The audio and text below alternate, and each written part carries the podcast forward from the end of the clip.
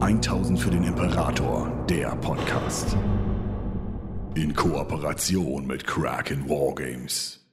Hallo und herzlich willkommen zu 1000 für den Imperator. Mein Name ist Stefan und das ist unsere neueste Why Is It Cool Folge. Bevor ich allerdings richtig anfange, möchte ich mich erst einmal ganz herzlich dafür entschuldigen, dass in letzter Zeit zu wenig Content auf unserem Channel war. Wir waren äh, sehr mit LARP und anderen Dingen beschäftigt und äh, jetzt wird es hoffentlich wieder ein bisschen ruhiger um uns und wir kommen auch dazu, wieder mehr gerade Spielberichte zu produzieren. Zu unserer Why Is It Cool Folge aber.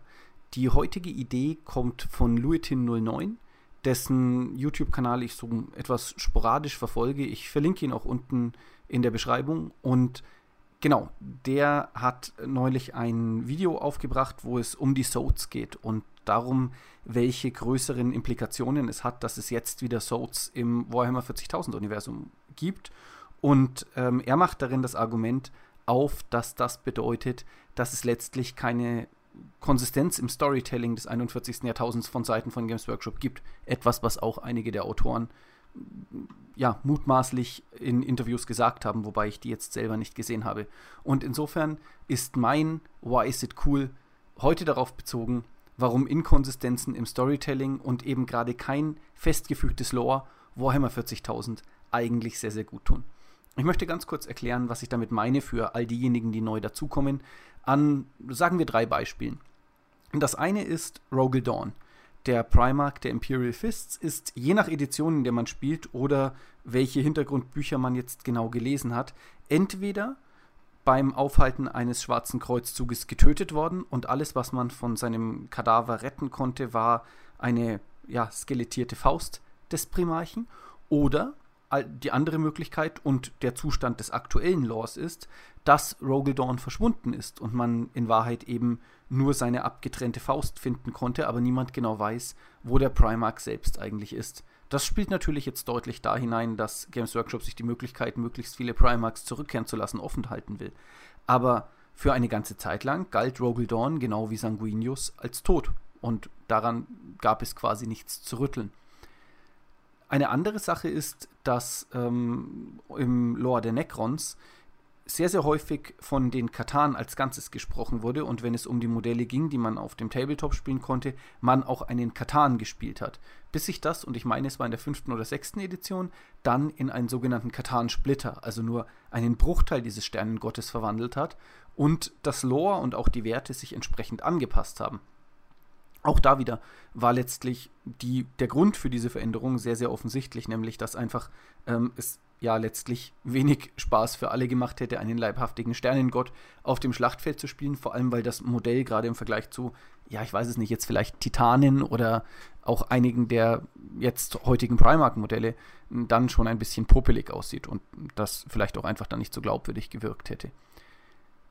Das dritte Beispiel ist, was gerade mit dem Lore der Tyranniden passiert. Denn zum einen haben wir da die Soats, die zurückkehren, wobei ich das persönlich jetzt als irgendwie sehr unkritisch wahrnehme und auch nicht glaube, dass da irgendwas Schlimmes sich daraus ergeben wird, dass jetzt eben eine weitere 40k-Rasse in, ich weiß nicht, ein Mitglied einer weiteren 40k-Rasse in diesem Blackstone Fortress herumirrt.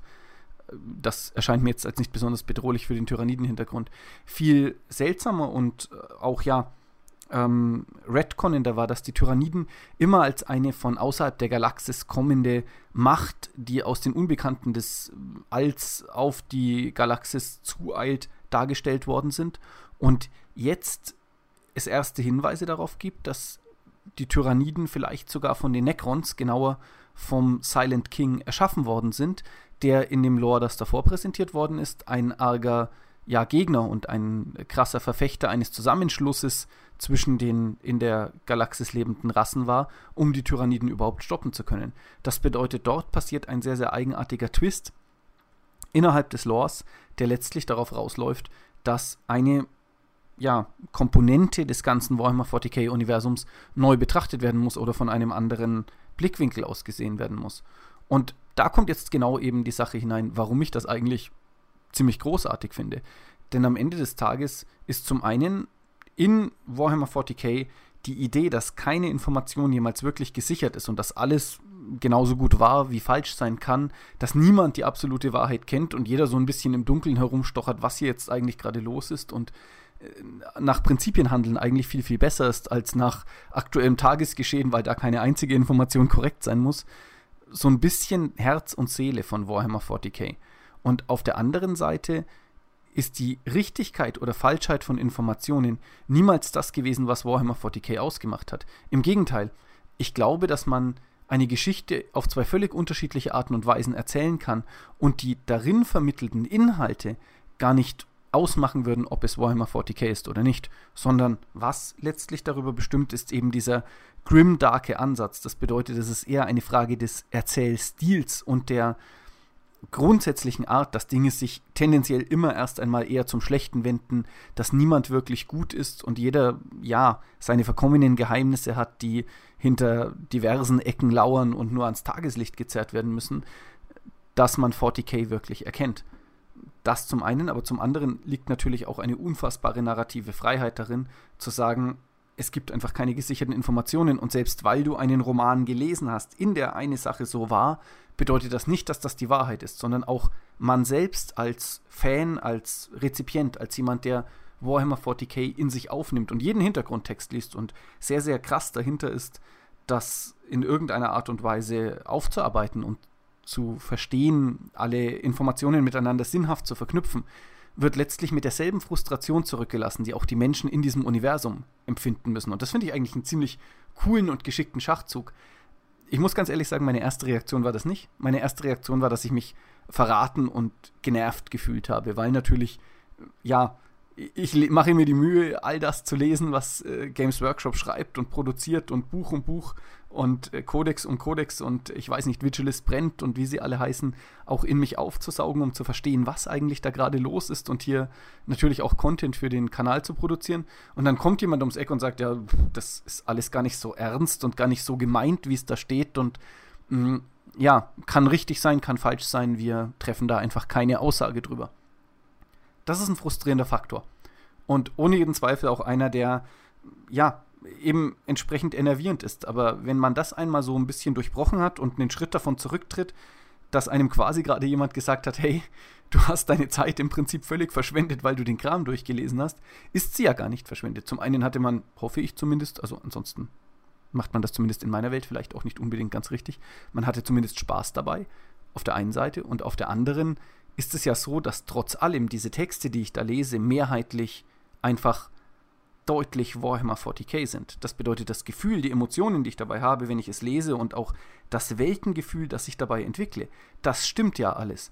Und wenn man sich jetzt mal anschaut, wo diese Lorebrüche passieren, so ist es trotzdem so, dass ein ganz, ganz großer Teil des Warhammer 40.000 Universums immer stabil bleibt. Also es ist jetzt in meiner Welt nicht so, dass diese Brüche des Warhammer Universums da in irgendeiner Art und Weise existenzbedrohend für die Wahrnehmung der Realität, die man als Fan so hat, also der ja, Universumsrealität des erzählten Universums, meine ich damit natürlich, irgendwie, ja, dass da eine Bedrohung aufgebaut wird oder dass gar in sich zu zerfallen droht. Das Gegenteil ist der Fall. Ich finde tatsächlich, dass man mehr hineingezogen wird, weil man plötzlich so eine Art detektivische Sucht entwickelt, herauszufinden, warum zur Hölle gerade dieses Stück Lore jetzt anders dargestellt wird. Und ob dahinter letztlich nur, ich weiß es nicht, der zu Späßen aufgelegte Geist eines Autors steht, der sich denkt, ach ja, ähm, es ist einmal wieder Zeit, irgendwie Menschen zu verwirren, oder ob dahinter tatsächlich ein, größere, ein größerer Plan steckt und Warhammer 40k sich durch diese Information nachhaltig und in den kommenden Jahren krass verändern wird, wie es jetzt bei den Tyranniden so ein bisschen aussieht. Ob es stimmt, weiß ich nicht. Das finde ich sogar, ja, auch spannend. Es ist wirklich so, dass man dadurch meiner Ansicht nach, wenn man sich darauf einlässt und eben nicht frustriert die Flinte ins Korn wirft, mehr hineingezogen wird und sich plötzlich mehr wie ein Bewohner dieses Universums fühlt. So, das ist mein Take zu der ganzen Idee, dass es eigentlich kein stabiles Lore gibt und für mich existiert damit aber auch kein Redconning, sondern im Gegenteil, wenn es wirklich wahr ist. Wie gesagt, ich habe es noch nicht nachgeschaut, äh, habe ich leider nicht geschafft und ich wüsste auch gerade gar nicht, wo ich nachgucke, ob das so ist. Aber falls jemand von euch da Informationen hat, schreibt sie gerne in die Kommentare. Aber wenn es wirklich so ist, dass die Autoren selber sagen, es gibt keinen Anspruch auf Wahrheit, dann ist das schon fast so eine Art Ingame Meta-Denken, das mir persönlich sehr taugt und mich eigentlich jetzt, wo ich mich einmal so damit abgefunden und angefreundet habe, ja, fast mehr Spaß an der Sache macht. genau, das waren meine Gedanken dazu. Ich würde mich freuen, mit euch zu diskutieren und zu schreiben und überhaupt all diese Dinge zu tun.